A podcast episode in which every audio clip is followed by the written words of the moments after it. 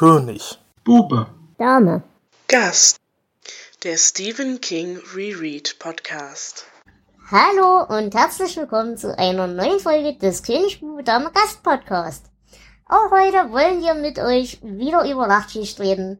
Wir nähern uns allmählich dem Ende und besprechen heute die drei Geschichten Ich weiß, was du brauchst, Kinder des Mais und die letzte Sprosse. Und dafür haben wir uns heute einen ganz besonderen Gast ausgesucht, der zu ein bisschen Namenschaos führen wird, nämlich den lieben Zweitflo. Hallo. Außerdem wie immer dabei der originale Flo Hallo. und der Jonas. Seid gegrüßt. Jo, ich freue mich, dass ihr wieder dabei seid und dann würde ich sagen, fangen wir auch gleich an, wenn ihr nichts dagegen habt. Wir Äh. freuen uns auch sehr, Dela.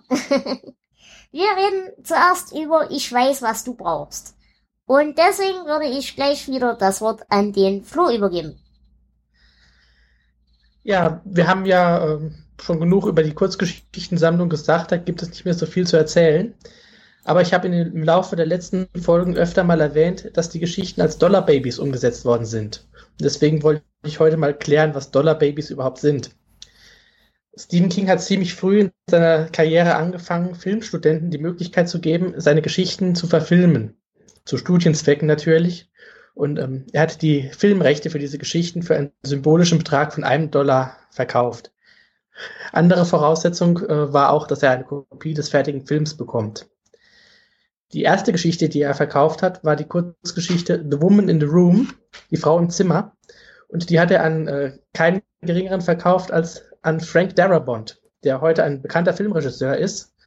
Und das war tatsächlich sein erster Film, den er gedreht hat. Der Film wurde entgegen den ursprünglichen Vereinbarungen veröffentlicht und bekam sogar eine Oscar-Nominierung in der Kategorie Bester Kurzfilm. Die Idee gefiel King so gut, dass er damit einfach weitergemacht hat. Und im Laufe der Jahre sind ein ganzer Haufen dieser Dollar-Babys in Umlauf gebracht worden. Die genaue Anzahl ist nicht bekannt, aber man geht von 30 bis 40 Filmen aus. Ähm, manche findet man im Internet, äh, manche findet man überhaupt nicht. Und ähm, zum Kaufen gibt es auch eigentlich kaum welche. Es ist eine Sammlung erschienen als Videokassette noch, ähm, Stephen King Nightmare Collection. Und auf dieser sind Die Frau im Zimmer und Schreckgespenst enthalten und ein weiterer Kurzfilm, der aber überhaupt nichts mit King zu tun hat. Ähm, auch heute gibt es wieder Kurzfilme zu den Geschichten, die wir heute besprechen. Wir fangen an mit Ich weiß, was du brauchst. Das ist eine Kurzgeschichte aus dem Jahr 1976. Die erschien in der Frauenzeitschrift Cosmopolitan. Und ähm, der Originaltitel ist I Know What You Need. Was wir jetzt brauchen, ist eine Zusammenfassung. Jonas? Ja. Und zwar geht es um die Studentin Elizabeth. Die trifft am College auf einen Edward, genannt Ed, der erstaunlicherweise immer zu, vorauszuahnen scheint, was sie möchte oder was sie will. Und darüber hinaus gibt er ihr Fragen und Lösungen einer Soziologiearbeit, die Susan bald schreiben wird. Und er sagt, er hat bei dem gleichen Prof auch schon eine Arbeit geschrieben und hätte ein fotografisches Gedächtnis und könnte sie deswegen auf, äh, ja, wiedergeben. In den Sommerferien fliegt Elizabeth dann nach Hause zu ihrem Freund Tony. Da hat sie einen Albtraum, in dem Tony sie begräbt und Ed reicht ihr die Hand, verwandelt sich dann aber in einen Wolf. Kurz darauf stirbt dann Tony bei einem Autounfall. Ed taucht ja fast wie aus dem Nichts auf, sagt, er hätte von einer Freundin Bescheid bekommen und ja, tröstet sie, indem er genau das tut, was sie benötigt oder auch das lässt, was sie nicht möchte. Also er spricht sich auf nichts genau an. Einige Zeit später kommt Elizabeth dann mit Ed zusammen. Ihre Mitbewohnerin ahnt nichts Gutes und beauftragt dann einen Privatdetektiv, Ed zu überprüfen. Es stellt sich raus, dass äh, Elizabeth und Ed auf der gleichen Grundschule waren und Ed und hat seinem Vater wohl im Glücksspiel und an der Börse ziemliche Gewinne eingebracht. Und seine Eltern sind mutmaßlich bei dem Versuch gestorben, ihn zu überfahren. Elizabeth will das irgendwie nicht wirklich glauben und flüchtet zu Ed. der ist allerdings nicht da und sie guckt sich in seiner Wohnung mal um und entdeckt Bücher über Okkultus und Voodoo-Puppen, unter anderem von ihr, aber auch von einem Auto, das ja das, die gleiche Farbe und das Modell ist wie das, das Tony überfahren hat. Ed kommt dann nach Hause und ist wütend, dass sie gestüffelt hat. Ja, die streiten sich, sie zertritt dann ihre Voodoo-Puppe und verliert augenblicklich diese rote, rosarote Brille des Verliebtseins. Ja, und äh, merkt, dass sie die ganze Zeit beeinflusst wurde. Und ja, da sie ja nicht wegen Voodoo zur Polizei kann, nimmt sie einfach die ganzen Utensilien mit und wirft sie in den Fluss. Und damit endet diese Geschichte. Okay, dann würde ich sagen, auch hier ist äh, die Detailbesprechung relativ sinnlos, wie allen, bei allen Kurzbesprechungen und Kurzgeschichten. Deswegen würde ich auch hier wieder sagen, wir reden einfach frei, was ihr zu der Geschichte denkt. Und da möchte ich zuerst den Gast mal fragen. Lieber Zweitflur, was hältst du denn von der Geschichte? Ich war am Anfang ähm, gar nicht so in der Situation, wo ich gesagt habe, okay, das endet jetzt irgendwie schlimm. Also ich hatte erstmal so, so ein gutes Gefühl. Und ich muss ganz ehrlich sagen, der Ed, der war mir am Anfang ziemlich sympathisch, ja. weil das war so ein, ein netter Junge, der äh, zwar ein bisschen vertrottelt ist, aber man, man, man denkt halt, also ich habe zumindest am Anfang gedacht, das ist eigentlich ein ziemlich lieber, bis dann halt rauskommt, dass er nicht so ist, wie er scheint. Was ja. ich mir eigentlich hätte am Anfang denken können, aber. Ja, aber das ging mir ähnlich. Ich dachte, okay, der kann vielleicht Gedanken lesen oder erahnen, hat irgendwie, äh, ja, weiß Dinge einfach, die passieren werden, auch wegen diesen Börsenspekulationen und dem Glücksspiel. Und dachte, ja gut, wenn er das halt nutzt, das ist seine Eigenschaft, warum sollte er das nicht machen? Und habe anfangs auch nichts Böses mir dabei gedacht. Mhm. Flo? Ja, die Geschichte ähm, führte einen auf den falschen Pfad man hat eigentlich ziemlich früh das, das Gefühl, dass mit Ed irgendwas nicht stimmt, dass irgendwas Übersinnliches ist. Aber das muss ja nichts Schlimmes sein. Dass es dann letztendlich ähm, Voodoo ist, das kommt mir so ein bisschen unausgereift vor. Das ist so wie beim, beim Wäschemangler und bei manchmal kommen sie wieder. Da wird dann diese, diese unausgereifte Magie äh, mit eingebaut. Also das hat mir jetzt nicht so gefallen. Ich hätte lieber jetzt gehabt, dass er tatsächlich was weiß ich, ein bisschen in die Zukunft gucken kann oder irgendwie Gedanken lesen kann oder so etwas. Ja, wie steht ihr denn generell jetzt dazu? Ist das Manipulation im bösen Sinne? Ist es Zwang? Ist ihre Liebe dadurch wirklich weniger wert und weniger echt? Oder wie, wie steht ihr dazu? Ähm, ich denke, sie ist weniger echt, weil sie halt äh, erzwungen wurde. Es war kein freier Wille dabei. Genau, man ja. weiß ja überhaupt nicht, äh, ob diese Liebe jemals echt war. Das kann ja von Anfang an alles wirklich nur Manipulation gewesen sein. Ja, ich finde das Ed ziemlich, ziemlich selbstsüchtig. Und daraus entsteht halt quasi diese, diese Liebe aus, aus seiner Selbstsucht. Also ich hätte die ganze Geschichte ein kleines bisschen anders verstanden. Ich hätte das so verstanden, es ist nicht unbedingt raus, ob er quasi sie mit der Voodoo-Puppe zur Liebe manipuliert hat, sondern äh, er hat ihr ja nicht die Wünsche eingegeben, unbedingt, sondern er hat halt dadurch äh, ja ihre, ihre Wünsche halt quasi direkt erfahren. Also quasi einfach, er hat einfach eine direktere Leitung gelegt. Hm, genau das glaube ich nämlich nicht. Ich glaube, er hat ihr diese Wünsche eingepflanzt und wusste deswegen, was sie möchte, weil er dafür gesorgt hat, dass sie es möchte weil nachdem sie dann ihre Puppe auch zertreten hat, äh, sieht sie ihn ja auch vollkommen anders, auch von seiner Gestalt her und so. Und äh, ja, ist dann nur noch so ein komischer kleiner Kerl.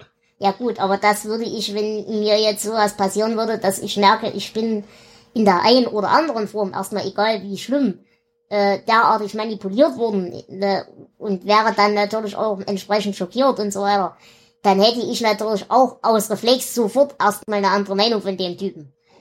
Äh, also unabhängig davon, ob jetzt wirklich meine, meine Zuneigung manipuliert war oder nicht. Ja gut, aber es geht ja nicht nur um das Gefühl, sondern auch um das optische Erscheinungsbild. Naja, klar, aber ich meine, wenn du jetzt einen Menschen äh, emotional verachtest in irgendeinem Moment, dann findest du natürlich sofort auch erstmal wieder Äußerlichkeiten und Fehler und fragst dich, was hast du dir dabei eigentlich gedacht? Schon, aber halt dieser Zeitpunkt, dass es äh, unmittelbar nach dem Zertreten der Puppe ist, das, mhm. das gibt für mich den entscheidenden Ausschlag. Okay. Ich sehe das auch. Flo? Ja, vor allem am Anfang hatte ich das Gefühl, ähm, er fragt sie ja, ähm, er, er sagt ihr ja, du hast, du hast bestimmt jetzt Lust auf Erdbeereis. Mhm. Und sie hat, sie, sie macht sich erst Gedanken, habe ich jetzt wirklich Lust auf Erdbeereis? Und das kommt erst danach so richtig, dass sie richtig Lust auf Erdbeereis hat. Was, was für mich so ein Indiz ist. Dass das eigentlich, dass sie eigentlich vorher nicht wirklich Lust auf Erdbeereis hatte, sondern dass er sie danach quasi manipuliert hat. Ja, okay. Oder währenddessen. Ich sehe das nämlich auch so. Ich denke, sie steht die, die ganze Geschichte über, unter einem Liebeszauber und ähm, wird wirklich nur manipuliert durch, durch diese Voodoo-Puppe. Mhm, okay. Ähm, wir haben in dieser Geschichte ja auch etwas, das äh, für Nachtschicht einzigartig ist. Äh, wir haben eine weibliche Hauptfigur. Mhm. Das kam bis jetzt noch nicht vor, das kommt auch in dieser Sammlung nicht mehr vor. Äh, ja, wie findet ihr diese Frauenfigur? Da haben wir ja schon öfter drüber geredet. Wie King Frauen schreibt. Also ich finde sie als Frau glaubhaft ich finde sie aber unangenehm. Ich kann sie nicht leiden. Ich muss ganz ehrlich sagen, in dieser Kurzgeschichte, ich finde Ed wesentlich sympathischer als sie. Obwohl ich weiß, was er gemacht hat. Äh, ich kann sie nicht leiden. Sie ist ein verzogenes, quengeliges Balk. Ihr ist es nicht recht, wenn sie kriegt, was sie will, ob sie es nur will oder nicht. Äh, sie ist generell, ja, sie, sie nutzt gerne Vorteile, ist aber eben nicht, ja, willens dafür entsprechend äh, die Handlungen zu machen. Also zum Beispiel diese Beziehung mit ihrem damaligen Ex-Freund und so weiter, der dann ums Leben kommt und so weiter, äh, die ist ja auch nicht in der Lage, das zu beenden. Muss sie auch ihn machen lassen, auch wenn sie das natürlich nicht aktiv befehligt oder irgendwas. Ähm, also ganz generell, ich finde die Frau anstrengend. Aber sie ist glaubhaft, eben weil sie anstrengend ist. Das denke ich auch, wobei jetzt Ed für mich auch nicht unbedingt die sympathischste Figur ist. Also äh, nicht, man kann ihn ja nicht wirklich als Bösewicht bezeichnen. Er ist vielleicht eher ein Unruhestifter oder sowas. ich finde die beiden Figuren, also sie überzeugen mich jetzt äh, als Charaktere nicht so wirklich. Ja, es ist halt auch recht wenig Zeit, die bisschen genauer zu zeichnen.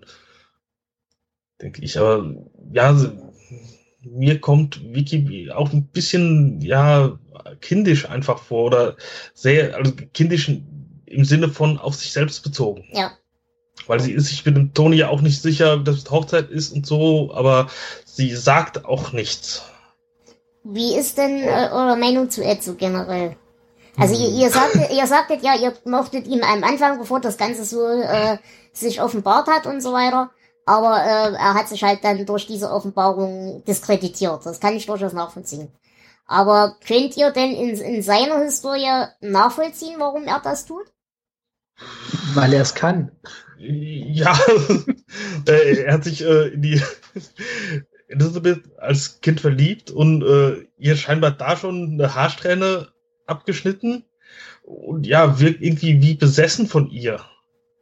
Und unabhängig jetzt von dem Liebeszauber, er hat ja vorher schon so diverse Hexereien gemacht. Ähm, wie steht ihr dazu? Ja, warum soll er im Kapitalismus sich seine Fähigkeiten nutzen? Ja, aber also ich, ich, bei mir ist er irgendwie noch eine selbstsüchtige Person und ich mag selbstsüchtige Personen. Ich mache das ja nicht wirklich, um, ich sag mal, anderen zu helfen. Er macht das einfach nur, um, um selbst irgendwie einen besseren Status zu bekommen. Und das stört mich. Ja, aber genau genommen schadet er doch niemanden. Das Casino zählt nicht, das stimmt.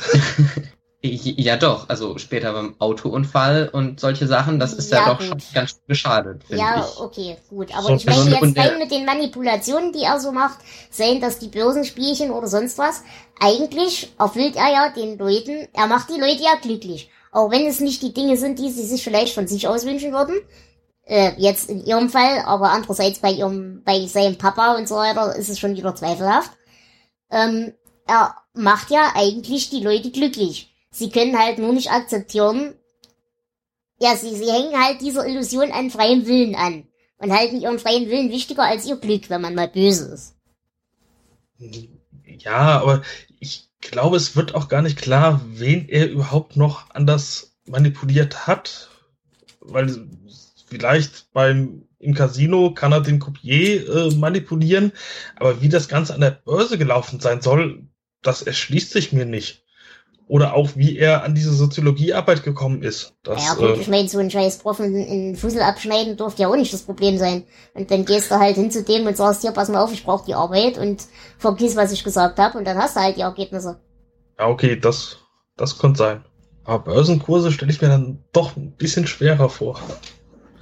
Ja gut, ist durchaus richtig. Ich, ich finde gerade diese, diese manipulative Art das Interessanteste noch an Ed. Ähm, mit seiner Verliebtheit kann ich eigentlich weniger anfangen. Am Anfang kommt er mir so vor wie so, ja, ich weiß nicht, ob ihr das, den, den Comic Hellblazer kennt. Da geht es um so einen, einen Bastardmagier. Der halt seine Kräfte hauptsächlich für, äh, ja, für seine eigenen äh, Wünsche einsetzt. Und irgendwie so kommt er mir vor. Er verfügt über wirklich außergewöhnliche Fähigkeiten und um, um ein anderes Comic zu zitieren, mit großer Kraft und große Verantwortung und das trifft bei ihm halt überhaupt nicht zu. Er hat große Kräfte und er nutzt sie einfach, wie er es will. Und das ist eigentlich für mich sogar noch der interessanteste Charakterzug. Aber es reicht halt auch nicht aus, um wirklich einen großen Bösewicht aus ihm zu machen. Ähm, Aber ich, ich, ich muss wirklich, ich, wie gesagt, ihr merkt, ich mag den. Das ging ja, soweit man das gelesen hat, schon als Kind los. Das Kind hat keine Chance, eigentlich irgendwas richtig zu machen. Und die einzige Gelegenheit, zu der es mal gemocht wird, ist, wenn es den Bekloppten Wünsche erfüllt. Ob das ihre Wünsche sind oder seine Wünsche, ist ja erstmal zweitens. Aber sie fühlen sich im Endeffekt ja eigentlich erstmal glücklicher. Dass seine Mutter dann entsprechend äh, das Ganze unheimlich findet und so weiter und so fort und dann darauf reagiert. Das ist halt wieder genau dieser Effekt. Die Menschen kommen dahinter, dass ihr sogenannter freie Wille ein, Witz ist. Meiner Meinung nach ist wirklich nicht er das Problem, überhaupt nicht. Ich kann ihn voll verstehen. Der hat als Kind keine Möglichkeit, irgendwas richtig zu machen. Jeder hält ihn für einen Vollarsch.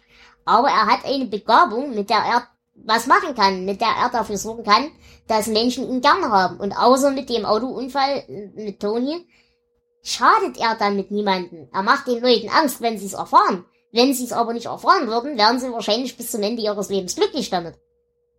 Mm, Er schadet äh, Elizabeth schon. Denn ähm, jemanden in eine Beziehung zu zwingen, wenn die Person das gar nicht will, Aber sie weiß doch, dass sie es, also sie weiß doch nicht, dass sie es nicht will. Sie würde es ja nie erfahren, wenn sie nicht rumgeschnüffelt hätte. ich verstehe, was du meinst, aber ich äh, sehe es trotzdem anders. Hm. Also für mich ist es eigentlich eine Vergewaltigung. Okay, ist eine Ansage. Gut, ähm, ja, also wie gesagt, ich denke, über den Charakter kannst du dich streiten durchaus. Ich verstehe euren Punkt völlig. Ich gehe da auch auf einer, auf einer logischen Ebene natürlich vollständig mit. Ich kann mich aber emotional nicht dazu überreden, den wirklich schlimm zu finden.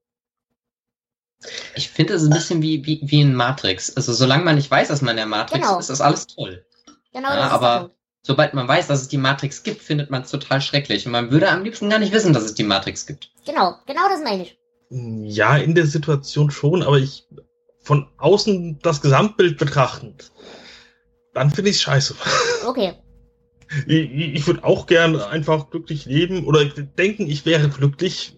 Das wäre ja super für mich, aber ich, ich mag nicht sehen, wie beispielsweise irgendjemand denkt, er wäre glücklich, aber ich weiß genau, das ist nur, äh, weil du keinen freien Willen hast und du keine Entscheidung selbst treffen kannst.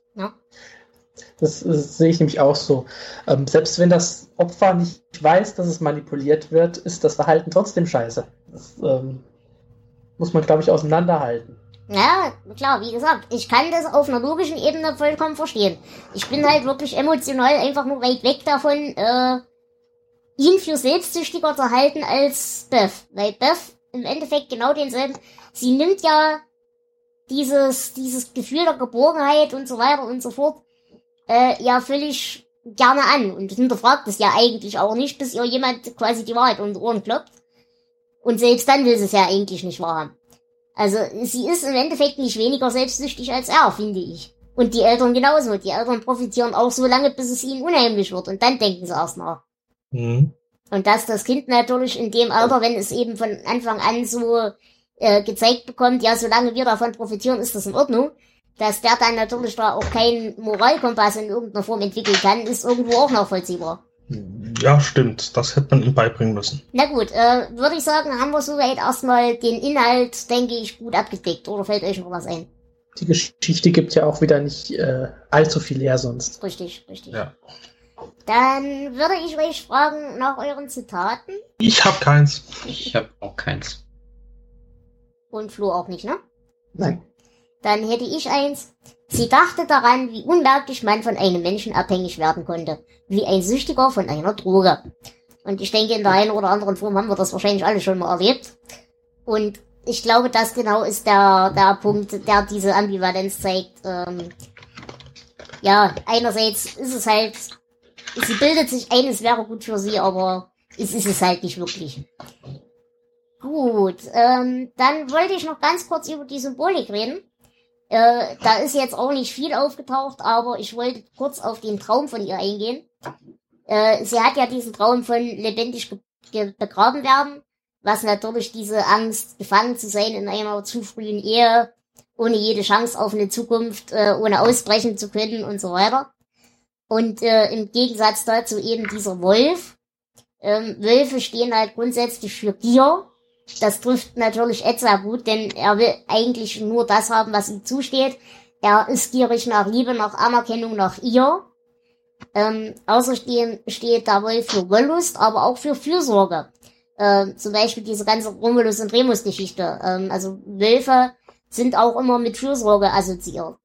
Und weshalb auch ähm, Wolf Ed sehr gut beschreibt, sie leben ja eigentlich in Rudeln und sind in Rudeln auch zwar gefährlich, aber jetzt grundsätzlich kein Problem. Aber sobald sie halt ausgestoßen werden und dann sich selber durchschlagen müssen, dann wird er halt gefährlich. Und das ist bei ihm halt so. Er wurde von seinem Rudel, also von seinen Eltern, äh, von Beth ausgestoßen. Und ja, sucht sich dann halt seinen Weg, wie er dann trotzdem überlebt und sein Leben so gut macht, wie er kann.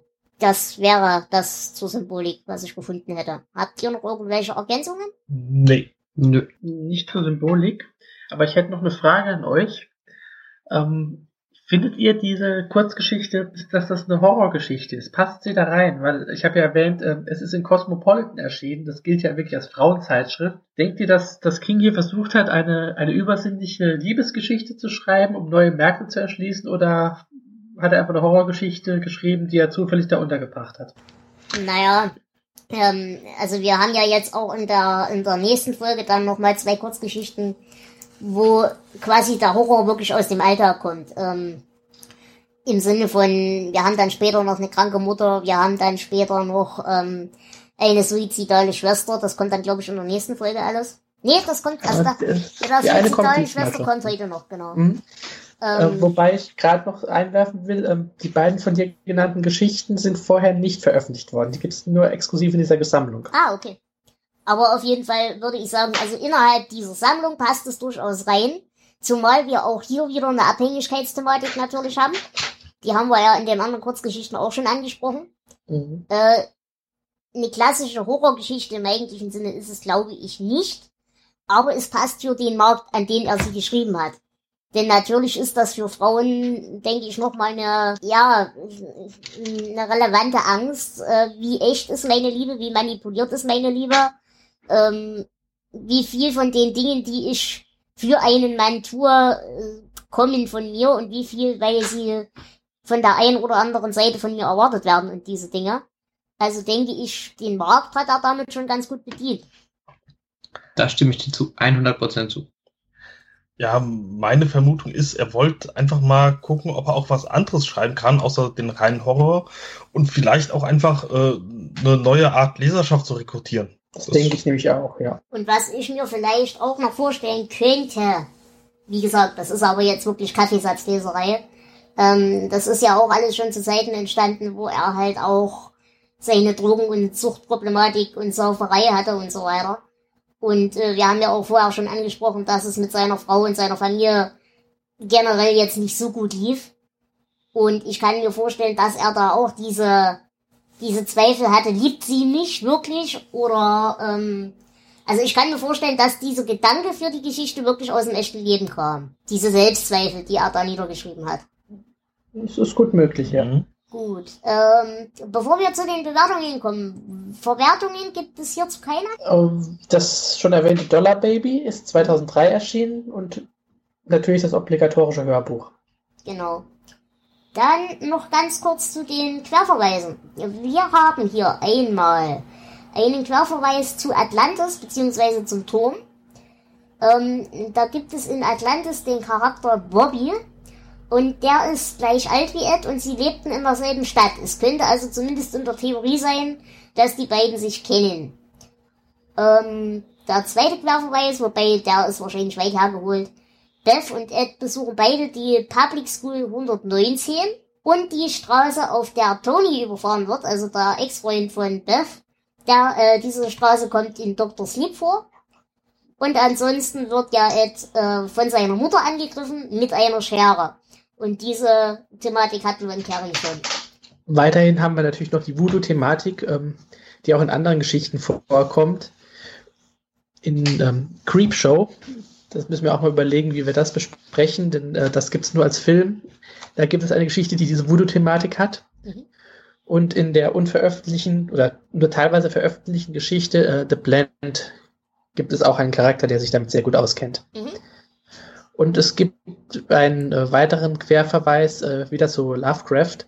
Ähm, Ed besitzt eine Ausgabe des Necronomicons. Mhm. Genau. Äh, bevor wir ganz kurz jetzt zum Ende kommen und zur Bewertung, eine Frage habe ich noch. Wenn ihr in dieser Situation wärt, wie dämlich muss man sein, wenn man sich mit der Thematik nicht auskennt, ohne nachzudenken, seine eigene Voodoo-Puppe zu zertreten? Das habe ich mir auch gedacht.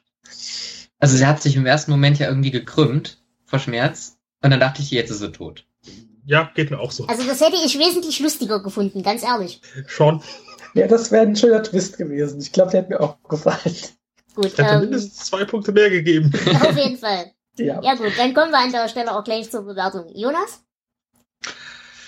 Ja, ich tue mich mit so Beziehungs-Liebesgeschichten immer ein bisschen schwer, aber war trotz allem nicht ganz uninteressant, vor allem weil ich immer gedacht habe, was hat denn äh, jetzt Ed da an Fähigkeiten oder sonst was? Da gebe ich wohlgemeinte sieben Punkte. Mhm. Äh, Zweitflur? Äh, ich bin bei zwölf Punkten. Bauchgefühl. Okay. Flo? Mir ist die Geschichte ein bisschen zu langatmig. Ich komme nicht so richtig in die Figuren rein. Ähm, sie hat nette Momente, aber mehr als sechs Punkte kann ich da nicht geben. Gut, ähm, dann würde ich noch meine Bewertung abgeben. Ich gebe 15 von 19 Punkten, weil, wie gesagt, ich mochte sie nicht. Ich mochte dafür Ed sehr gern. Und ja, genau. Das ist eigentlich alles, was ich dazu sagen kann. So, dann sind wir soweit, dass wir über die zweite Geschichte reden können. Und das wäre Kinder des Mais. Und zu dieser Gelegenheit bitte ich wie immer den Flo um sein Wort. Kinder des Mais ist eine ähm, berühmt-berüchtigte Geschichte im Original Children of the Corn. Daher kommt auch der äh, falsche deutsche, deutsche Titel Kinder des Zorns, der auch für die Verfilmungen gewählt wurde. Ähm, die Geschichte erschien 1977, gehört also zu den jüngeren aus dieser Sammlung und erschien in Penthouse. Jonas, gibst du uns den Inhalt? Vicky und Rob Robeson sind im Auto unterwegs nach Boston. Als Rob einmal abgelenkt Ähm. ist, überfährt er einen Jungen, der gerade aus einem Maisfeld gelaufen kommt. Allerdings ist dessen Kehle aufgeschlitzt und im Maisfeld ist eine ganze Menge Blut und da liegt auch ein Koffer rum, der wahrscheinlich dem Jungen gehört. Also ist Rob ein bisschen beruhigt, dass er äh, ihn zwar überfahren hat, aber er Ähm, sowieso gestorben Er heißt Bird. Ja, auf jeden Fall äh, beschließen die zwei dann, den Jungen bei der Polizei abzuliefern und packen ihn in den Kofferraum. Äh, in der nächsten, oder die nächste Stadt, in die sie kommen, ist Gatlin und die scheint ziemlich ausgestorben zu sein. Aber vor der Stadt und auch innen drin sind überall irgendwelche Bibelsprüche aufgehängt. Ja. Äh, da es ausgestorben zu sein scheint, äh, gucken sie sich ein bisschen um. Und Bird geht dann in eine Kirche und dort liegt aufgeschlagen auf dem Altar ein Buch, in dem Geburts- und Todesdaten vermutlich von Gemeindemitgliedern verzeichnet sind. Äh, Bird macht sich da seine Gedanken zu, äh, kommen wir später nochmal zu, wie plausibel die sind. Und Vicky fängt auf einmal an zu hupen, weil eine Horde bewaffneter Kinder auftaucht. Äh, Bird rennt raus, die Kinder greifen an, Bird wird dabei verletzt und flieht ins Maisfeld, als er merkt, dass seine Frau verschwunden ist. Irgendwann kommt er dann zu einer Lichtung, wo er die Leiche seiner Frau findet und zwei Skelette und an der Kleidung erkennt er, dass das eine ein Priester und das andere wahrscheinlich der Polizeichef war. Und kurz darauf wird er dann von einem Wesen getötet, das die Kinder scheinbar anbeten und für Gott halten. Dieses Wesen spricht dann durch den neunjährigen Isaak zu den Kindern und teilt mit, dass zukünftig alle 18-Jährigen sich dem Mais zu opfern haben, statt bisher, wie bisher alle 19-Jährigen. Und das ist eine Strafe für die Schlampigkeit, die ihnen mit Bird und dem überfahrenen Jungen passiert ist. Mhm. Ja. Gut, ähm, ja, auch hier äh, die eigentliche Charakterisierung ist relativ müßig. Ähm, auch hier haben wir wieder eine Frauenfigur, da können wir auch nochmal drüber reden. Äh, King scheint nicht in der Lage zu sein, angenehme Frauen zu schreiben. Die sind alle nervig und komisch.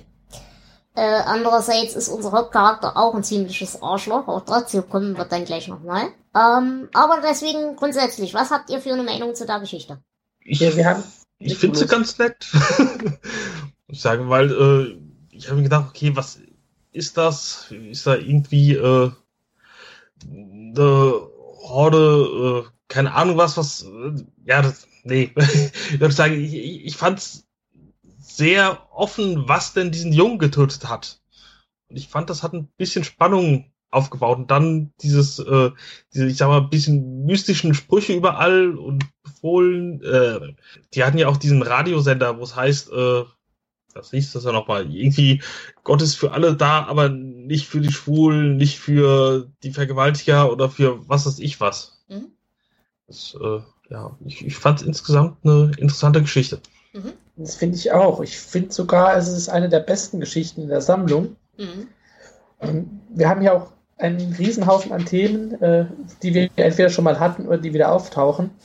Wir haben die, die kleine Stadt, die vom Bösen zerstört wird.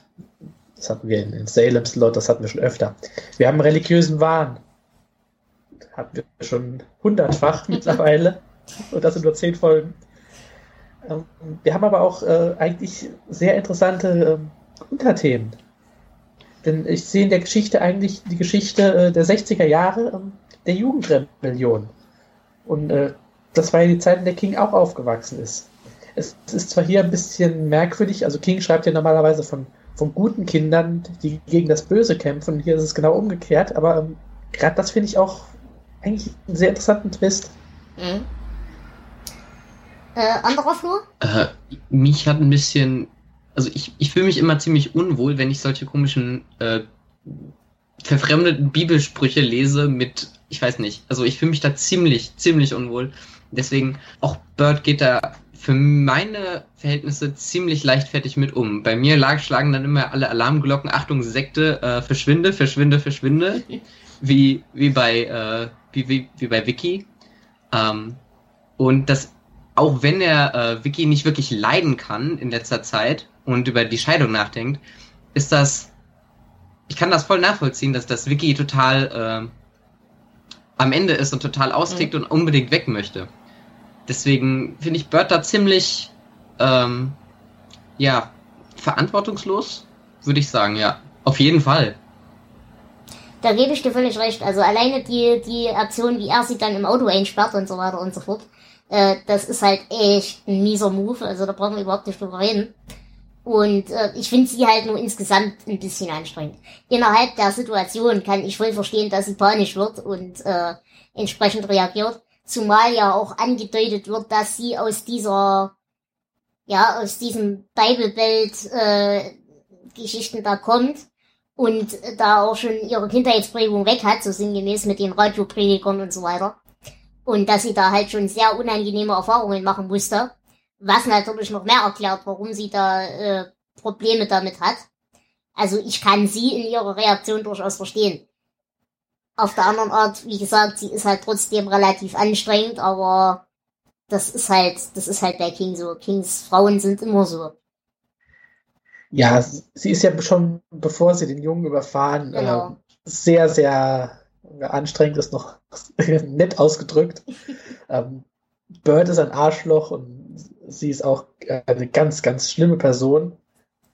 Ähm, das ist eigentlich auch einer meiner größten Negativpunkte an der Geschichte. Man hat keine Figur, mit der man sich wirklich identifizieren kann. Wenn man vielleicht wirklich einen Helden hätte, sage ich jetzt mal, wäre es vielleicht noch ein bisschen spannender. Aber andererseits, das finde ich auch sehr spannend schon wieder schreibt, weil man, wie Jonas ja schon gesagt hat, man erfährt ja nie wirklich, was denn jetzt geschehen ist.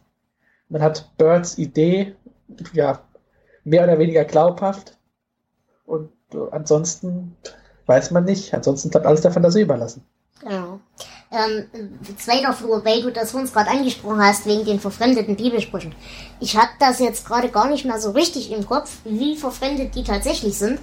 Äh, der Witz ist ja meistens, äh, dass du diese Sprüche gar nicht verfremden musst, damit sie gruselig sind, sondern in 90% der Fälle kommt es halt einfach drauf an, wer es sagt und äh, damit schwingt dann natürlich auch das, Poten das Bedrohungspotenzial dieser Aussagen mit. Ich gebe dir da aber völlig recht, dass man da eigentlich verstandesgemäß lieber die Beine in die Hand nehmen sollte. Aber äh, wer sich für solche Themen interessiert, ähm, bezüglich der Bibelsprüche und allgemein religiöser Symboliken und Dinge der Art, kann ich euch sehr den Offenbart-Podcast ans Herz legen.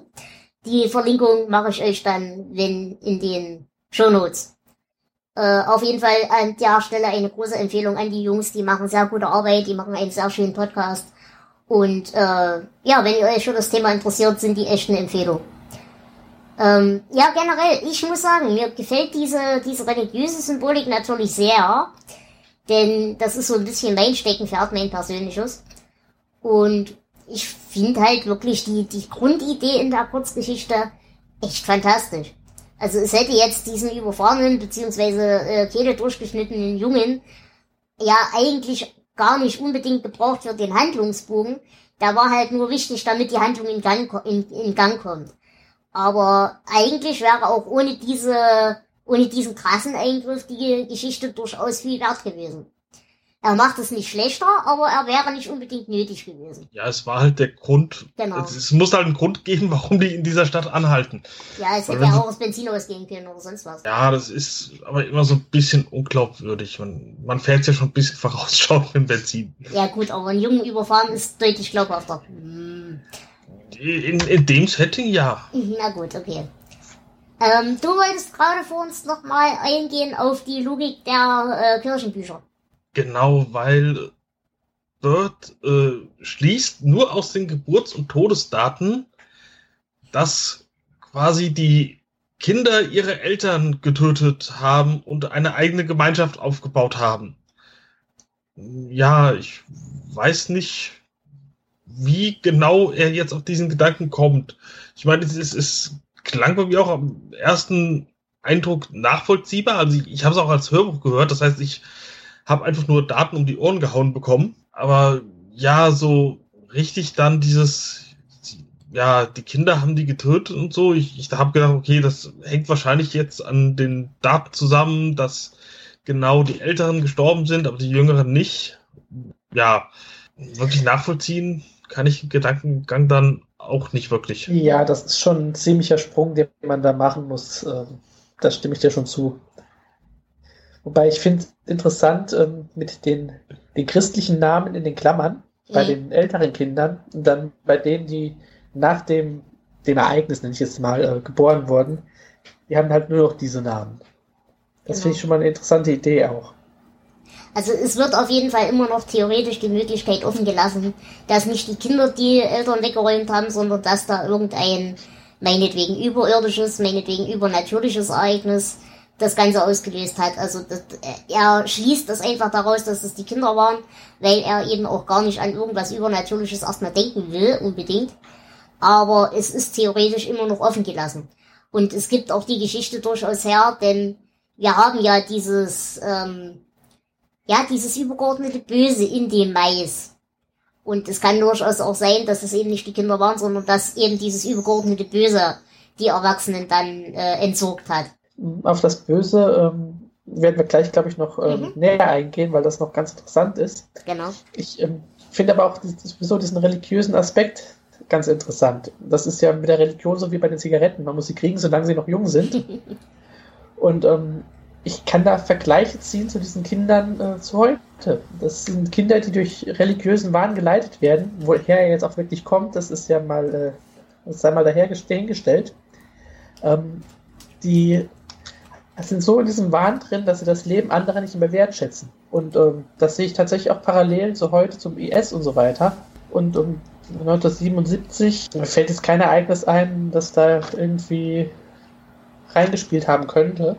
Und naja, gut, aber die ganze Thematik mit irgendwelchen lustigen christlichen Sekten, die sich da irgendwelche kleinen Kolonien gründen und so weiter, das gab's ja in den USA schon immer. Also, da, da, das ist ja auch ja. alles nicht rübergeschwappt. Ich denke mal, da wird schon genug echte Vorbilder gegeben haben. Und gerade in den Gegenden, wo King gewohnt hat, war das sicherlich auch nicht ganz unselten. Gut, ich habe schon wieder vergessen, wann, wann Jonestown war, aber ich glaube, das war später. Ja. Aber also, ja, also, ich meine, äh, du hast den Bible Belt erwähnt, äh, diese evangelikalen, da gibt es ja viele Abspaltungen, die sehr extrem sind. Richtig. Und, und gerade eben diese Geschichte mit den Kinderpredigern und so weiter, das ist ja aus der Realität gegriffen. Das ist ja wirklich nichts, was äh, gesponnen ist oder irgendwie, sondern das ist halt einfach da drüben auch Teil der Kultur. Von daher, ich glaube, das ist alles nicht weit hergeholt. Das ist halt einfach eine Bedrohungslage, die nun mal real ist. Das denke ich auch, dass King hier vielleicht näher an der Realität dran ist, äh, als es, ja, als es gut wäre. Genau. Ähm, apropos äh, zu einer anderen Realität, als es gut wäre. Ähm, ich wollte an der Stelle mal ganz kurz, ähm, du hast vorhin schon erwähnt, dass das auch ein bisschen eine Allegorie ist auf die Jugendrebellion in den 60er Jahren. Äh, es gibt auch einen komplett gegensätzlichen Ansatz. Ähm, es gibt einen Menschen, der heißt Anthony Magistrale, oder Magistrale, keine Ahnung, ob das, ähm, wo der herkommt. Ähm, ja. Der schrieb ein Essay mit dem Titel Stephen Kings Vietnam-Allegorie. Und ähm, dabei ging es eben um eine Interpretation auf Kinder des, äh, des, des Mais. Und äh, es handelt sich hier um eine psychoanalytische Studie. Und da werden die Maisfelder zur grünen Hölle von Vietnam umgedeutet und die Kinder zu den Märtyrern, die ihr Leben äh, gegen die Eindringlinge eben verteidigen. Ähm, ja, kann man so sehen, wenn man möchte, kann man auch lassen. Man kann es auch genauso gut eben wieder umdeuten. Ähm, in Vietnam, wie gesagt, das, das äh, Durchschnittsalter war ja irgendwas bei 19 Jahren oder so. Das heißt, die haben halt da wirklich auch ihre eigenen Kinder äh, verheizt ohne Ende. Und äh, ich denke, das kann durchaus auch damit reingespielt haben. Man sollte vielleicht auch erwähnen, äh, dass Bird ja selbst äh, Veteran ist. Mhm. Dass er also auch im Vietnamkrieg war. Also passt es schon etwas, wobei ähm, King natürlich zu, zu, diesem Essay gesagt hat, dass er beim Schreiben der Geschichte also nicht bewusst an Vietnam gedacht hat. Aber genau. ich denke, äh, unbewusst ist da auf jeden Fall was drin. No. Und halt eben, wie gesagt, vor allem auch diese, diese, die, das Interessante an der Geschichte ist ja wirklich dieser Kontrast zwischen den Erwachsenen, in Anführungsstrichen, und den Kindern, die einerseits Zivilisation spielen und ja, solange da niemand reinkommt, äh, so beschissen die Zivilisation auch ist, aber sie funktioniert ja. Die Kinder sind am Leben, die haben was zu fressen, die haben ja sogar Nachwuchs. Ähm, äh, ich sag nur Toleranzbereich bei Fischen und so weiter. Solange sie hacken, ist alles in Ordnung. so böse wie das jetzt klingt. Aber ähm, das Problem entsteht ja eigentlich durch diese beiden Eindringlinge und die Bedrohungslage. Und die Bedrohungslage ist natürlich beidseitig. Und von daher hast du da durchaus eine Kriegsallegorie, gerade eben in diesem ähm, ja, Partisanenkampf, Vietnam und so weiter und so fort. Also das ist schon nicht weit hergeholt, der Gedanke. Und eben ja. vor allem auch dieser Gedanke, dass die Kinder ja verheizt werden, eben von den, in Anführungsstrichen, erwachsenen Politikern. Dieses, dieses Grundgefühl. Ja, aber wer wäre in dieser Geschichte, wer wären dann die Politiker? Die älteren Kinder oder Isaac. Nee, die, die Bedrohung im Sinne von, äh, die Kinder fühlen sich ja trotz allem bedroht von den beiden. Sie werden zwar, sie, sie opfern sie zwar, weil sie sind halt einmal da, aber äh, sie sind ja trotzdem eine Bedrohung des Gefühls, weil sie ja eben theoretisch ihre Zivilisation auch verraten könnten, indem sie eben den toten Jungen zum, zur Polizei schaffen. Und insofern würde ich das schon so sehen, dass eben ja, die den Teil auch der Rolle der, der Politiker dann mit ausfüllen. tue, ich, tue ich mir ein bisschen schwer mit. Ja, also mir ist diese gesamte Analogie ein bisschen weit hergeholt, aber ja. Ja, wie gesagt, das ist ja auch nur ein literaturwissenschaftlicher Ansatz, den es so gibt. Äh, wie viel man dem jetzt ein Wahrheitsgehalt zuspricht, das ist ja auch zweitens, da kann man auch drüber streiten. Ich wollte es nur erwähnt haben, ähm, es ist nicht ganz unwahrscheinlich, zumindest in Teilen. Aber wie gesagt, King selber hat gesagt, er hat sich nicht bewusst davon beeinflussen lassen beim Gedanken. Ähm, aber zumindest in einem Teil wird sicherlich mit reingespielt haben. Gut, ähm, das zweite, wo wir jetzt einmal gerade bei der äh, Symbolik sind, der getötete Junge, der heißt Ahas. Und äh, wer sich jetzt, ich habe ja gerade schon den Hinweis gegeben auf den Offenbart-Podcast, wer sich damit ein bisschen auskennt, Ahasfer ist der ewige Jude. Äh, wer Stefan Heim, ich glaube Stefan Heim war es, wenn ich keine Scheiße erzähle, ähm, Ahasver gelesen hat, es geht darum, dass ein Mensch unbekannter Herkunft, äh, Jesus Christus, auf dem Weg zu seiner Kreuzung, Kreuzigung verspottet habe und dafür von diesem verflucht wäre. Ähm, seine Aufgabe war, unsterblich durch die Welt zu wandern. Also er war damals schon ein ausgestoßener Ahasver. Er war äh, ein, ja, in irgendeiner Form ein Verräter, einer, der sich nicht dieser Anbetung äh, unterordnen wollte und dafür ist er eben bestraft worden. Und genau das ist ja das Schicksal, was eben den Jungen hier an der Stelle auch trifft. Das nur an der Stelle. Nur war da halt nichts mit Unsterblichkeit. Hm, das ist richtig. Aber dieses, dieses äh, sinnlose Herwandern ist ja durchaus innerhalb der Logik auch wieder erklärbar. Weil eben, er kommt ja nicht in das Paradies in dem Sinne äh, vom christlichen Paradies, wie man sich das gerne so einredet. Aber andererseits, er wird dann eben auch nicht als würdiges Opfer für den neuen Gott anerkannt. Also seine Seele ist dann trotzdem in irgendeiner Form zum Nichts verdammt. Ja, das mag sein. Ich weiß halt nicht, inwiefern deren Glauben sowieso mit äh, Leben nach dem Tod und so gespannt ist, deswegen ja, möglich. Also wir reden gerade über den Jungen, der aus dem Maisfeld genau. kam und überfahren wurde. Genau, ja. der mit der durchgeschnittenen Kehle. Wo, wobei ich gar nicht weiß, woher kommt der denn jetzt auf einmal? Er ist ja auf einmal einfach da. Vielleicht ist er auch. Nee, nee, abgehauen. also der steht im also Kirchenbuch. Also, der steht im Kirchenbuch, der gehört zu der Gemeinde. Und der okay. ist wohl, während, äh, während er geopfert werden sollte, wohl abgehauen. Genau. Genau. Statt in den Mais zu gehen, genau. ist er, hat er für seinen Koffer gepackt und wollte weg. Ja, das hätte ja sein können, dass sie trotzdem opfern wollten, aber es ihnen halt entkommen. Naja, aber dann hätten sie ihn halt ja, genauso wie die, dann hätten sie ihn ja genauso wie die Frau eben an, an den, an das Kreuz gehängt dann hinterher, nachdem sie ihm die Kehle durchgeschnitten haben. Sie haben ihn aber eben stattdessen aus den Maisfeldern rausgeschmissen auf die Straße und haben ihn dann halt quasi den, den Krähen überlassen, ohne ihn offiziell zu opfern, weil er ja ein entweihtes, unwürdiges Opfer war. Genau, da ist äh, der, der hinter den Reihen wandelt, doch sehr pingelig. Ich glaube, über diese Figur sollten wir tatsächlich mal noch ein bisschen intensiver reden. He Who Walks Behind the Rose. Ähm, ja, man könnte ihn eigentlich als, als klassisches Lovecraft-Monster auch bezeichnen. Ähm, er ist ja definitiv kein Messias oder sowas, also er ist keine, wenn wir Sekten waren, keine Führerfigur. Also ist ja wirklich eine, eine übersinnliche Kreatur. Und wenn man sich so ein bisschen einliest, ähm, kommt man immer wieder darauf, dass manche Leute behaupten, äh, es handelt sich dabei um Randall Flagg. Kann Jonas jetzt noch nichts anfangen. Oder, na gut, er hat das Buch gelesen, aber trotzdem noch nicht. ähm, das halte ich für ziemlich weit hergeholt. Aber ähm, es handelt sich dabei doch um eine, eigentlich eine interessante, böse Kraft. Wir erfahren ja nie auch wirklich, was es ist. Ist es jetzt ein, ein Dämon? Ist es, ja, keine Ahnung. Ich, ich würde durchaus mitgehen, dass ich mich dir anschließe. Die Darstellung als Fleck oder diese, diese Assoziation mit Fleck ist weit hergeholt. Weil im Endeffekt, Fleck ist ja trotzdem, auch wenn er toll ist oder auch wenn ich sein größtes Fan bin, aber er ist ja trotzdem nur Werkzeug.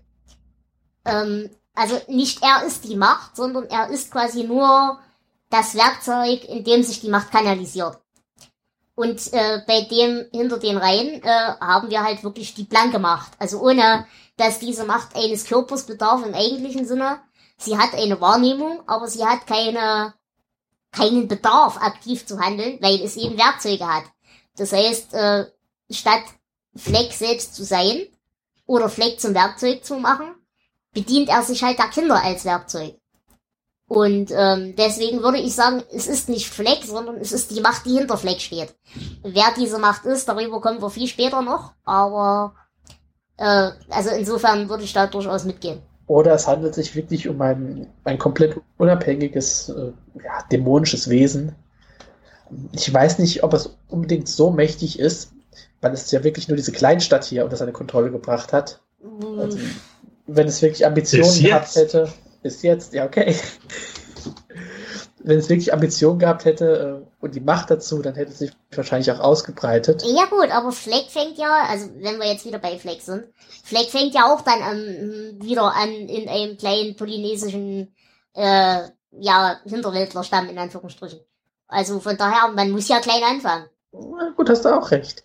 Ähm, für die Hörer, die sich jetzt wundern, über wen wir reden, ähm, Randall Fleck ist eine Figur aus The Stand, da kommen wir in, ja, in nicht allzu ferner Zukunft Zwei Folgen. zu. In zwei Folgen. Genau. Genau. Also wie gesagt, äh, ich würde da durchaus mitgehen, dass das eine Assoziation ist mit The Stand, beziehungsweise allen angegliederten Geschichten. Ähm, ich würde aber dir recht geben, dass es nicht Fleck als Person selbst ist, sondern eben wirklich die Macht, die dahinter steht. Äh, ich würde allerdings wirklich darauf bestehen wollen, dass diese, diese Macht in dem Mais wirklich dasselbe ist wie in The Stand, weil es wird erstens wirklich gleich benannt. Äh, also es kommt halt wirklich auch direkt mit dieser Bezeichnung in The Stand vor. Und einfach die Assoziation ist so deutlich und so klar. Ich glaube nicht, dass das Zufall ist. Ähm, ja, in The Stand gibt es ja auch tatsächlich dieselbe Szene im Mais. Also Genau. der Mais spielt ja auch da eine Rolle. Also das, das denke ich auch schon, dass das wirklich zusammenhängt ein bisschen. Äh, wollen wir noch kurz darüber reden? Warum ist es denn unbedingt Mais? Weil es den da sehr viel gibt. Ich glaube, das ist ziemlich typisch für die Gegend da. Ja, einerseits ist es ziemlich typisch für die Gegend, da habt ihr natürlich recht. Andererseits ist es aber natürlich so, dass der Mais ähm, gerade in den USA eine viel größere Bedeutung hat als, als Grundnahrungsmittel und so weiter und so fort. Und wir hier eben auch wieder diese, diese, ja, Religion hat ja auch immer eine Fürsorge-Ebene, hat ja auch immer eine Ernährungsgeschichte, also zum Beispiel eben dieses obligatorische Teilen des Brotes und so weiter und so fort. Ähm, deswegen ist es unbedingt, muss es auch unbedingt Mais sein und nicht Tomaten, ähm, weil das eben wirklich dieses elementare Versorgungsgefühl ist. Das heißt, das, was uns ernährt und so weiter, da sitzt das Böse drin auf einmal. Und dadurch sind wir dem natürlich auch auf Gedeih und Verderb ausgeliefert, weil wir keine andere Alternative dafür haben. Und ähm, das erklärt natürlich auch, warum eben sich da 19-jährige Kinder in den Tod stürzen. Äh, ja, weil sie eben schlicht in, und ergreifend in ihrer Wahrnehmung gar keine andere Wahl haben. Gut. Außerdem hat der Mais ähm, noch andere Bedeutungen. Ich weiß nicht, ob ihr euch schon mal ein Maisfeld verlaufen habt. Gut, ich auch nicht. Aber Mais ist, ist ja auch, die Pflanzen sind ziemlich groß, das heißt, ähm, man kann nicht wirklich drüber gucken, man kann schon wirklich ziemlich drin verlaufen und gerade in Amerika diese riesigen, weiten Maisfelder, ähm, da kommt man vielleicht nicht mehr raus. Mhm. Und Mais hat äh, sehr scharfkantige äh, Blätter. Ja. Das heißt, wenn du da wirklich in Panik da durchstößt, ähm, du verletzt dich an diesen Blättern, also doch schon heftig. Genau. Und es sieht immer cool aus, wenn die Leute in Filmen mit Autos da durchbrettern. Gut, okay. Dann würde ich sagen, habt ihr noch irgendwelche weiteren Ergänzungen zum Inhalt? Wart ihr auch so überrascht, dass Bird ein Gewehr auf dieser Reise mit dabei hat? Nein. Ich, ich habe mal wieder gemerkt, okay, die Amis ticken halt anders als wir. Aber ich, ich, ich habe halt überhaupt nicht damit gerechnet. Das hat mich jetzt nicht überrascht, weil Bird als, als Ex-Soldat und als äh, Arschloch und als Ami, ähm, das gehört irgendwie ein bisschen dazu. Gerade so dann so im, im mittleren Westen, also Mhm. Ja, fand ich ja jetzt nicht so überraschend. schon äh, quasi im Nachhinein schon. Ich, ich habe halt nur gedacht, okay, ist nichts, was auf meiner Gepäckliste für den Urlaub steht. Ähm, was ich vielleicht noch erwähnen sollte, wir haben ja schon erwähnt, dass der Neunjährige hier das quasi das Orakel ist oder der Prophet der ganzen Truppe. Ähm, und auch hier haben wir wieder den Gedanken, es ist ja in irgendeiner Form das Shining, das Shining, äh, was wir eben beim Shining schon erwähnt haben, aber andererseits eben auch bei The Stand dann wieder vorkommt. Und auch hier ist wieder das Gefäß für das Shining eben ein kleines Kind, ein jüngeres Kind als die anderen. Das nur dazu. Gut. Dann würde ich kurz über die Querverweise reden. Ähm, wir haben hier natürlich, dass die äh, Jugendlichen an ihrem 19. Geburtstag ins Mais gehen müssen. Das, äh, ja, erklärt sich selbst. Dinge, die 19 sind. Genau. Ja. Und außerdem wird die Stadt Gatlin auch in S genannt. Denn da wird beschrieben, wie man von einem Ort zum anderen kommt und da wird diese Stadt eben auch erwähnt. Hast du noch andere Querverweise? Die Nachbarstadt von Gatlin ist äh, Hemmingford Home. Die treffen wir in The Stand wieder und äh, in unserer nächsten Geschichte, die letzte Sprosse. Genau. Hm. Okay. Ähm, Ähm, gibt es denn dazu Verwertungen? Oh ja. Es gibt ein Dollar Baby, fangen wir mal damit an, äh, von 1986. Es gibt das übliche Hörbuch. Es, das gibt es sogar auf Deutsch schon sehr lange. Das ist ursprünglich sogar noch auf Musikkassette erschienen. Und es gibt so die eine oder andere Verfilmung. Es gibt äh, Kinder des Zorns. Also ich habe ja schon erwähnt, dass ähm, der deutsche Titel falsch übersetzt wurde. Korn, Mais wurde als Zorn übersetzt. Um äh, ja diese, dieser Film wird ähm, ja oft rangezogen, so als Beispiel für die, die schlechten King-Verfilmungen. Das trifft auf die vielen Fortsetzungen zu. Aber wenn ich ganz ehrlich bin, der erste ist gar nicht mal übel. Ähm, anders als in der, der Kurzgeschichte beginnt es hier damit, dass die Kinder ihre Eltern umbringen. Man sieht das. Und das ist natürlich dann kein so, so mysteriöses Geheimnis mehr, was da passiert ist, aber es ist eine sehr effektive Szene. Und auch ähm, der junge Schauspieler, der Isaac spielt, ist ein echt unheimliches Kind. Er taucht auch in einigen der Fortsetzungen auf, also die gab es 1992, 95, 96, 98, 99, 2001. Da erschien eine Neuverfilmung als Fernsehfilm. Äh, 2009 gab es einen, 2011 und ähm, demnächst erscheint Children of the Corn Runaway. Also äh, wer sich da mal eine lange Nacht mit Kindern des Maisfilmen machen will, der kann wirklich eine lange, lange Nacht machen. Und an der Stelle sei auch noch erwähnt, es gibt eine sehr fantastische South Park Folge. Die werde ich euch an der Stelle dann auch verlinken. Ähm, die ist sehr nah dran, hat aber natürlich äh, den entsprechenden South Park Effekt noch mit drin. Also eine, ja, ein Twist, der in Kinder des Zorns im eigentlichen Sinne nicht drin ist. Aber sie ist sehr schön und ich werde sie euch verlinken. Gut. Dann würde ich euch fragen, habt ihr dazu ein Zitat? Ja, äh, ich habe, der rothaarige Junge gurgelte und ging. Ich habe auch eins. Mhm. Er, der hinter den Reihen wandelt. Er war jetzt in der Lichtung. Bird sah etwas Grünes mit schrecklich roten Augen in der Größe von Fußbällen. Etwas, das den Geruch von Maiskolben verströmte, die jahrelang in einer dunklen Scheune gelagert waren. Mhm. Ich habe diesmal auch einen. Er rannte an dem Ortsschild vorbei. Sie verlassen jetzt Gatlin, die netteste Kleinstadt in Nebraska und der übrigen Welt. Kommen Sie jederzeit wieder. Gut, und ich habe zwei. Einmal ein Christus des Alten Testamentes oder ein heidnischer Christus, der seine Schafe eher für ein Opfer schlachten würde, anstatt sie zu führen. Und das zweite, irgendjemand schien den Entschluss gefasst zu haben, Gottes Worte mit der Schere zu berichtigen. Und das fand ich auch sehr schön. Okay, dann möchte ich euch, wenn ihr keine Ergänzungen mehr habt, um eure Bewertungen bitten. Ich habe mich sehr gut unterhalten gefühlt, fand das ganze Setting auch ganz nett und ich gebe deswegen 15 Punkte. Dem schließe ich mich auch an. Okay, Flo? Dem muss ich mich auch anschließen. Also wie gesagt, das ist für mich eine der besten Geschichten in dieser Sammlung. Gut, ähm, ich würde mich dem auch generell anschließen. Wie gesagt, ich finde die Frau fürchterlich nervig, aber die Geschichte ist sehr atmosphärisch, sehr dicht. Die Eskalationskurve finde ich auch echt gut. Und wie gesagt, ich stehe halt auf diesen alttestamentarischen Pathos, der da mit drin steht. Und äh, wie gesagt, alleine die Distant-Referenz und die Grundidee dafür, die liebe ich ja sowieso. Und deswegen gebe ich ganz dreist 17 von 19 Punkten. Gut, dann hätten wir diese Geschichte auch abgehakt und wir kommen zu die letzte Sprosse. Und auch da übergebe ich das Wort an den Flo. Die letzte Sprosse, The Last Rung on the Ladder, ist eine Geschichte aus dem Jahr 78. Die ist äh, exklusiv für diese Sammlung geschrieben worden, also vorher nicht veröffentlicht. Ja, viel mehr gibt es da eigentlich nicht zu sagen jetzt. Äh, Jonas, worum geht's da? In der Geschichte bekommt Larry einen Brief von seiner Schwester. Aber bevor wir dessen Inhalt erfahren, erzählt Larry uns erstmal eine Anekdote.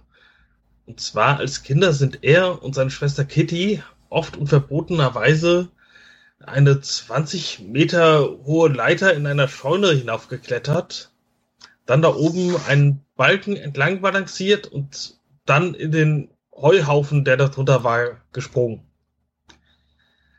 Ja, eines Tages, als sie das so machen, bricht die Leiter, fällt runter und Kitty hängt an der letzten Sprosse, die oben noch fest ist. Larry versucht dann so viel Heu wie möglich unter Kitty aufzusammeln, bevor sie ja sich nicht mehr halten lassen kann. Aber das ist lächerlich wenig.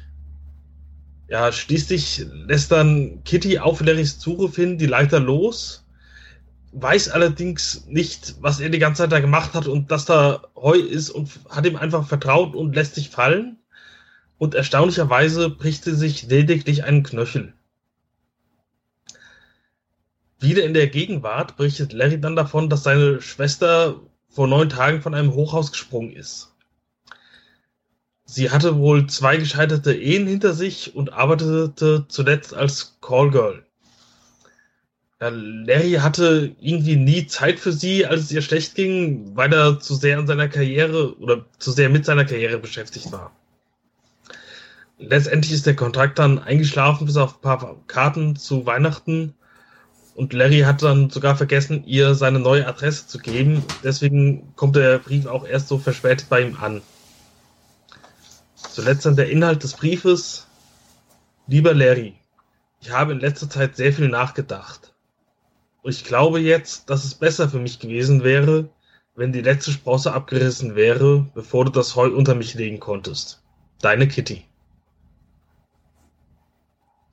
Jo. Äh, ja, auch hier Charakterisierung blau können wir uns sparen. Was habt ihr für eine Meinung zu der Geschichte? Das ist auf jeden Fall mal eine ganz andere Art von Geschichte. Ähm, das ist eine Dramageschichte ohne Horrorelemente. Und sowas hatten wir, glaube ich, ja bis jetzt noch nicht, Mhm. oder? Nee. Ja. Ähm, ich finde auch, es hat jetzt keinen großen Spannungsbogen. Das ist wahrscheinlich auch Absicht. Das würde zu der Geschichte auch gar nicht passen. Äh, das heißt, man fiebert jetzt nicht darauf hin, was in dem Brief steht. Ähm, ja. Woran mich die Geschichte wirklich erinnert, äh, ihr kennt doch bestimmt das Lied Cats in the Cradle Mhm. von Harry Chapin. Ja. Da geht es um einen, einen Vater, äh, der eben die Arbeit über seine Familie stellt und halt nicht mitbekommt, wie sein Sohn aufwächst und zum Schluss feststellt, äh, sein Sohn ist genauso geworden wie er. Und ähm, da hat mich diese Geschichte wirklich dran erinnert. Äh, es geht halt um eine Familie, die auseinanderlebt. Ja, das ist traurig, aber irgendwie, also richtig gepackt hat es mich nicht. Mhm. Äh, ganz kurzer Einschub. Wir hatten eine Geschichte ohne Horrorelemente, äh, den Mauervorsprung. Anders. Da ist Ja. ungefähr dieselbe Thematik, aber halt mit doch anderen Ausgangssituationen. Äh, Situationen. also wir haben hier kein böses Element im eigentlichen Sinne. Wir haben halt hier wirklich nur diese Entfremdung, aber niemanden, der in irgendeiner Form von außen auf die Situation Einfluss nimmt. Genau. Der Mauervorsprung und Critters Inc., ähm, das will ich eher noch als Thriller bezeichnen.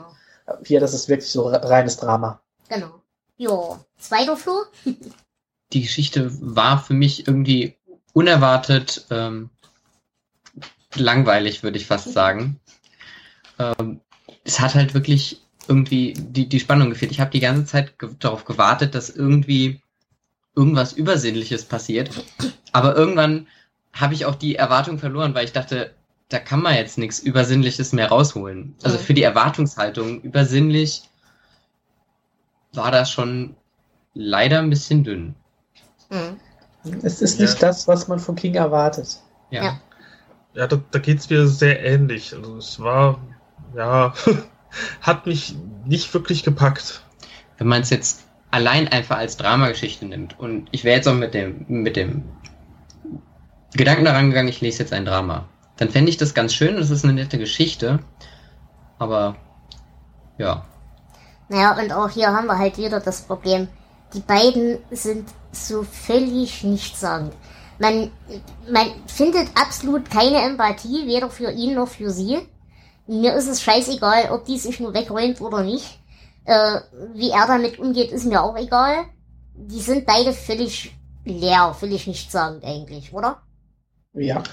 Ja. Und ähm, auch hier ist wieder der Witz, Stephen King und Frauenfiguren kann er nicht. Äh, es ist auch hier wieder sie, die sich wegräumt.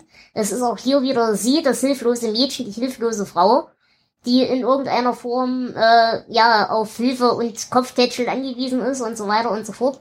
Äh, es wäre ja mal ein Gag gewesen, wenn es zur Abwechslung mal andersrum gewesen wäre. Hätte man ja in dem Kontext durchaus einbauen können. Sie hat ihn ja nicht, oder er hat sie ja nicht aufgefangen, sondern er hat eben Zeug unter sie drunter geschichtet. Das hätte ein Mädchen genauso tun können. Äh, aber auch das ist hier wieder nicht passiert. Es ist wieder das Mädchen, das gerettet werden muss und nicht gerettet wird und deswegen zum Opfer ihrer selbst wird.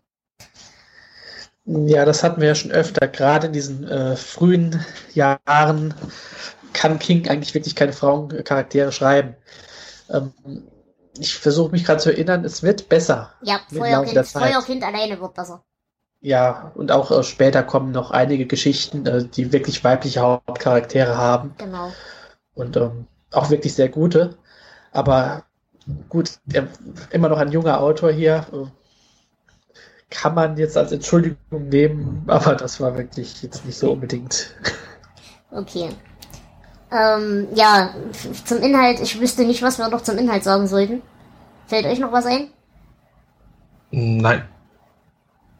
Gut. Dann würde ich ganz kurz die Symbolik, die ist ja natürlich auch relativ lächerlich und Holzhammer. Aber wir haben hier einmal die Leiter im Sinne von Karriereleiter, dann später, ähm, aber eben auch die normale dann auf den Neuboden. Ähm, eben, wie gesagt, die Karriereleiter erstellt die Karriere über die Familie.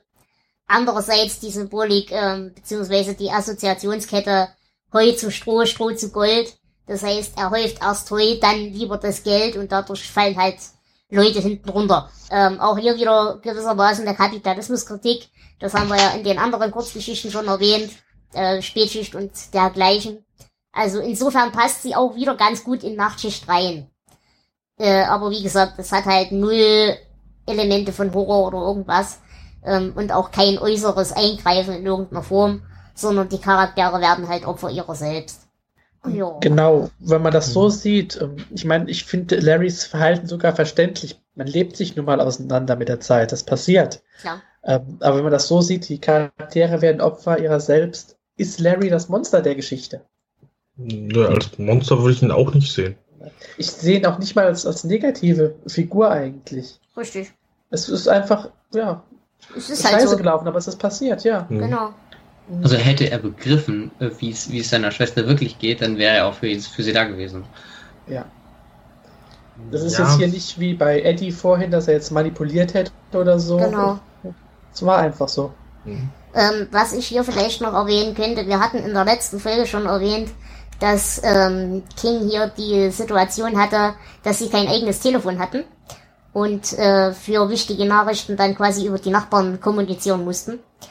Und da könnte ich jetzt mit ganz viel guten Willen auch wieder so ein echtes Leben-Element reinbringen, dass er vielleicht auch eben diese Angst hatte, dass dadurch er eben äh, ja auch so schlecht erreichbar ist, wie es hier eben in der Geschichte mit der Adresse ist, ähm, wichtige Ereignisse, auf wichtige Ereignisse nicht schnell genug reagieren kann und dadurch Leute zu Schaden kommen. Ob das jetzt er selbst ist oder eben auch seine Familie, weil er zum Beispiel dadurch einen wichtigen Auftrag verpasst oder irgendwas. Äh, also ich könnte mir vorstellen, dass das die Idee dahinter war, wo, wodurch das überhaupt entstanden ist. Aber wie gesagt, das ist jetzt auch sehr weit hergeholt, aber das kann ich mir vorstellen, dass das durchaus auch mit reingespielt hat. Gut. Äh, habt ihr denn dazu ein Zitat? Nö. Nö. Ich hätte eins. Da uns die Leiter bisher jedes Mal gehalten hatte, glaubten wir, sie müsste uns immer halten. Eine Philosophie, die Menschen und Nationen immer wieder in Schwierigkeiten bringt. Das Äh. ist schön. Okay. Ähm, Querverweise. Wir haben an dieser Geschichte auch wieder Querverweise. Denn die beiden Protagonisten wu- wuchsen in Hemmingford Home auf. Das haben wir ja gerade eben schon erwähnt. Und äh, dieser Ort ist unter anderem der Wohnort von Abigail Fremantle aus The Stand. Außerdem ist es der Schauplatz der Novelle 1922. Und die Stadt wird in S und in der Kurzgeschichte Mr. Sahneschnitte erwähnt. Gibt's noch Ergänzungen? Ja, es gibt nämlich, die, oder die Leiter hat 43 Sprossen und 43 Etagen waren es beim Mauervorsprung, Mhm. wo es ja auch um Höhe geht. Okay.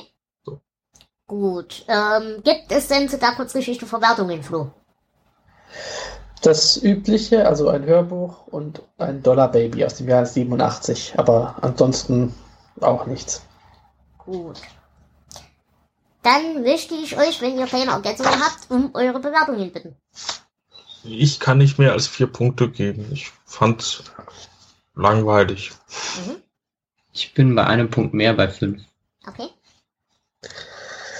Ich fand es jetzt auch nicht wirklich aufregend. Ähm, es ist nicht, nicht, dass ich was gegen eine Dramageschichte hätte, aber dazu ist einfach zu wenig drin, um es wirklich zu packen. Ähm, fünf Punkte ist wirklich das Maximum, was ich hier geben kann auch. Okay. Ähm, ja, wie gesagt, ich gehe damit, das ist keine tolle Kurzgeschichte. Äh, es hätte anrührend sein können, wenn die Charaktere in irgendeiner Form Empathie geweckt hätten, was sie nicht tun. Äh, das Horrorelement fehlt auch völlig. Von daher hat die Geschichte keinerlei Daseinsberechtigung. Und diese moralische Holzhammer-Methode kann King auch subtiler eigentlich. Deswegen, ich gebe zwei Punkte von 19. Gut. Dann müssten wir eigentlich durch sein für heute, wenn ihr keine Ergänzungen habt. Nee. Ich denke, das war's. Und äh, mit der nächsten Folge sind wir dann auch endlich mit Nachtschicht durch. Gott sei Dank. Ja, ich sehe es mittlerweile genauso. äh, ich habe nichts gegen Kurzgeschichten, aber doch so langsam freue ich mich wieder drauf, mal einen Roman zu lesen. Äh, auf jeden Fall. Gut, ähm, äh, die nächste Folge wird dann mit dem lieben Rosenblut sein. Den werdet ihr in der nächsten Zeit etwas öfter hören. Denn der wird mit uns einerseits in der nächsten Folge noch die letzten Kurzgeschichten aus Nachtschicht besprechen und danach auch mit uns das Stand bestreiten, wenn ich mich nicht ganz täusche. Ist Genau. Das, ist das richtig? Ja. Ja. Und das Stand äh, könnt ihr euch vorstellen, das wird ein epischer Podcast. Oh ja, es wird böse werden, aber es wird toll. Und ich kann Flag Fangirl. Und wir werden höchstwahrscheinlich eine eigene Folge nur für Zitate brauchen. Das wird dann Teil 14. Genau. Na gut, wie dem auch sei. Ich bedanke mich bei euch ganz, ganz lieb fürs Mitmachen. Lieber Flo, also Zweitflo, es war mir eine absolute Ehre, mit dir zu podcasten. Wir würden uns sehr freuen, wenn du nochmal auftauchst. Ja, mache ich auf jeden Fall. Denn es hat echt Spaß gemacht. Und ja, euch anderen beiden, lieber Flo, dir danke ich auch ganz sehr. Immer wieder gerne. Und Jonas, dir danke ich natürlich auch. Und ich danke dir. Und, wir danken ähm, dir, die Wir danken, Jela hinter den Reihen wandelt. und wir danken euch natürlich Voll. auch wieder fürs Zuhören. Und wir freuen uns, wenn ihr euch meldet für unsere Geschichten. Ihr findet die Leseliste auf unserer Blogseite. Da könnt ihr schauen, welche Kurzgeschichten noch frei sind, welche ihr gerne mitmachen möchtet. Sollte schon irgendeine Kurzgeschichte, die oder eine Geschichte, die ihr gerne machen wollt, bereits vergeben sein, dann meldet euch trotzdem bei uns. Äh, entweder kann es immer mal sein, dass irgendjemand abspringt. Es kann aber genauso gut auch sein, dass wir eben mit zwei Gästen oder mehr senden. Also äh, meldet euch dann immer einfach bei mir oder bei uns. Wir haben einen Twitter-Account, wir haben eine Facebook-Seite, wir sind auf YouTube vertreten und äh, wenn ihr irgendwas habt, könnt ihr uns auch per Mail anschreiben. Wir würden uns auf jeden Fall freuen, wenn ihr euch weiter so schön einbringt, denn es macht wirklich Spaß, mit euch zusammen zu podcasten und über Stephen King zu reden. In diesem Sinne, ich verabschiede mich bis zur nächsten Folge. Ich wünsche euch eine wunderschöne Zeit und ich bedanke mich nochmal bei allen Mitmachenden. Ciao! Tschüss. Tschüss. Tschüss.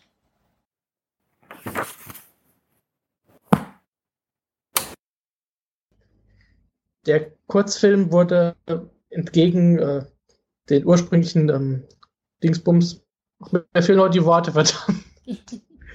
ähm, Er, er hat sich scheinbar als äh, Kind schon in die Wiki verliebt. Und ja, wenn äh, Elizabeth. er. Äh, ah, ja, Entschuldigung. Ich, Falsche äh, Geschichte, hab, ja. Ja, ja ich, ich habe wieder zurückgescrollt. Oh, Ich glaube, das liegt an dem Rob Robeson. An dem Robson. Ah, wie, wie, wie heißt der? Bird. Bird. Verdammt, da habe ich mich hier. Okay. Da steht nochmal Äh, Rob. Seid auch nochmal Rob? Oh, heute haben wir ein Blooper Reel.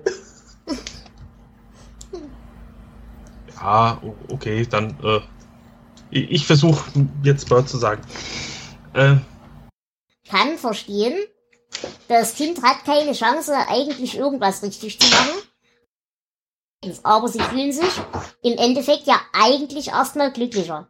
Dass seine Mutter dann entsprechend äh, das Ganze unheimlich findet und so weiter und so fort und dann darauf reagiert. Das ist halt wieder genau dieser Effekt. Die Menschen kommen dahinter, dass ihr sogenannter freie Wille ein, Witz ist und äh, stellen dann eben ihren, ihren freien Willen und ihren... Was tut ihr da? Äh, äh, hier hat gerade äh, eine fallende Maus gefangen. Ich mute uns mal kurz. okay. ähm, dieser Begriff. Mhm. Die nächste Maus. Ja.